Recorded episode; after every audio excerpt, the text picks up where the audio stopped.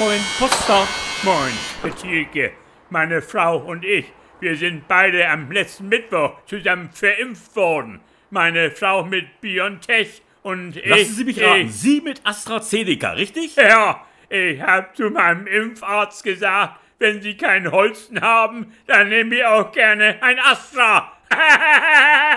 Ach, na klar, die Firmennamen, die sind doch eigentlich auch ganz egal. Ja. Ein guter Impfstoff, der ist wie ein gutes Bier. Hauptsache, er wirkt. Meine Frau sagt, sie hätte nach ihrer Verimpfung überhaupt keinerlei Nebenwirkungen mehr verspürt, Herr Thielke. Und Sie? Ja, also... Wie war es denn bei Ihnen? Wie ging Ihr Leben nach diesem Eingriff in Ihre persönliche Freiheit weiter? Ich habe mich noch direkt im Impfzentrum übergeben müssen, Herr Thielke. Aber gegen Abend wurde es dann doch insgesamt etwas besser. Erbrechen ist eine ganz normale Reaktion auf ungewohnte Substanzen und körpereigene Ballaststoffe. Meine Frau sagt, es würde ihr nach ihrer Verimpfung auch insgesamt deutlich besser gehen, Herr Thielke. Keine Rückenprobleme mehr, 50% weniger Migräne. Ja, dieses Biontech, das ist einfach ein wahres Wundermittel, ist das. Aha. Echte deutsche Qualitätsarbeit. Sogar ihre grauen Haare kriegen allmählich ihre ursprüngliche Farbe zurück, Herr Thielke.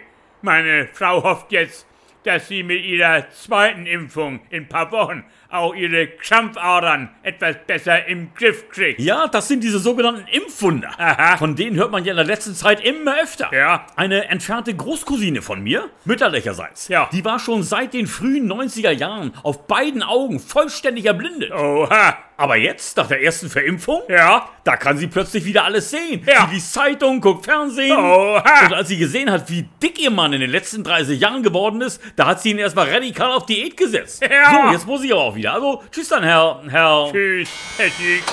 Tschüss.